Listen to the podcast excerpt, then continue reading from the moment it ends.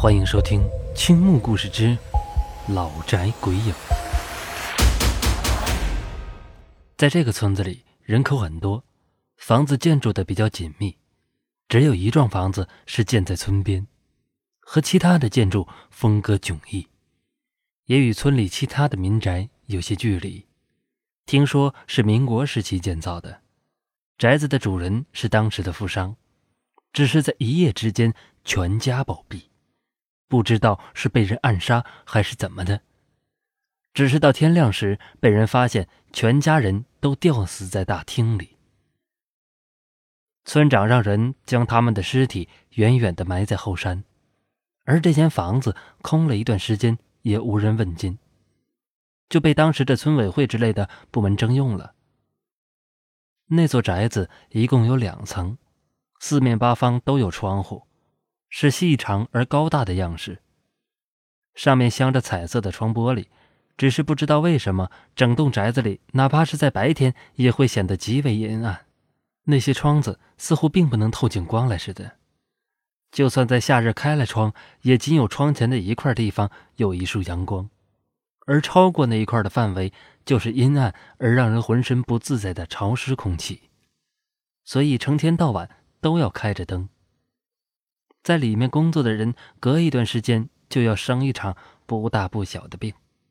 在当时的人们来说，并不太相信鬼怪之说，一切不合理的事件归根结底都会被说成是与当时的大环境有关的反面行动，全是人为的破坏行动。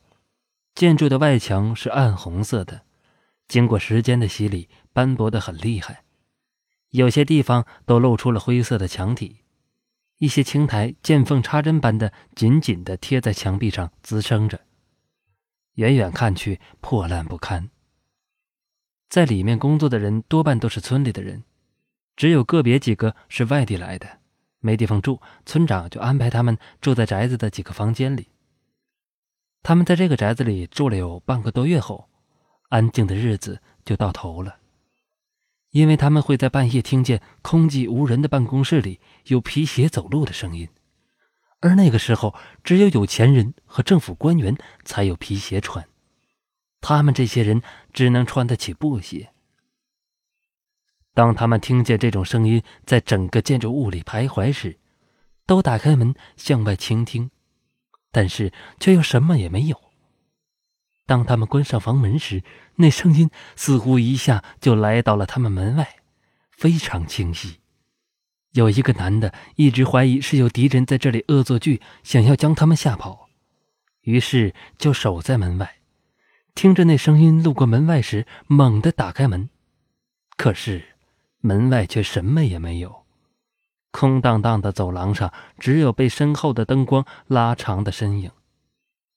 如此几次之后，当他再一次打开门时，外面还是他自己的影子落在坑洼不平的地板上。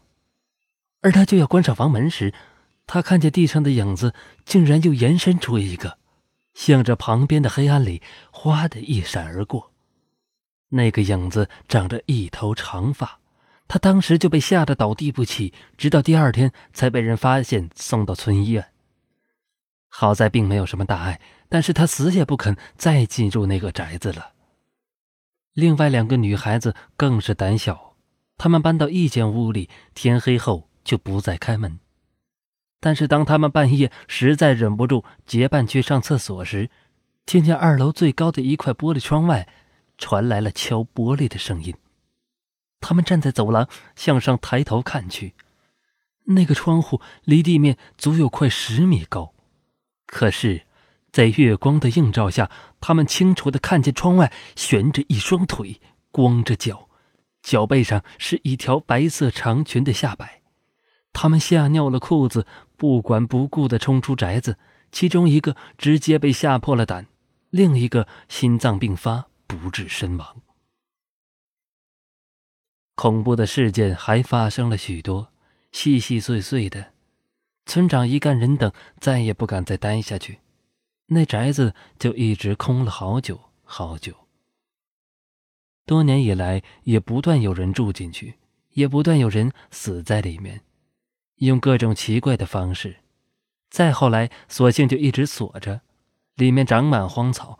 顽皮的孩子们拿石头把能打碎的玻璃都打碎了。夜风灌进去，就会传来如鬼魅一般的呜咽之声，在空空的宅子里徘徊。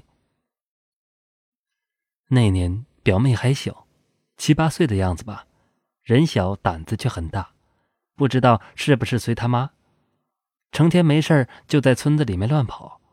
虽然大人们常常交代他不要靠近那个宅子，可是小孩子嘛，属于越不让他干什么就偏要干什么，他不听。总想找机会靠近那个神秘的地方。终于有一天，他爸妈不在家，被他逮到了这个好机会。放学后，他就兴冲冲地跑到那个老宅子门口，因为他胆子太大，村里的好多小孩子都不敢跟他玩，他就一个人去推那扇门。毕竟人小，力气也小，推了几下，并没有推开。抬脸看着门上那道粗重的大铁链。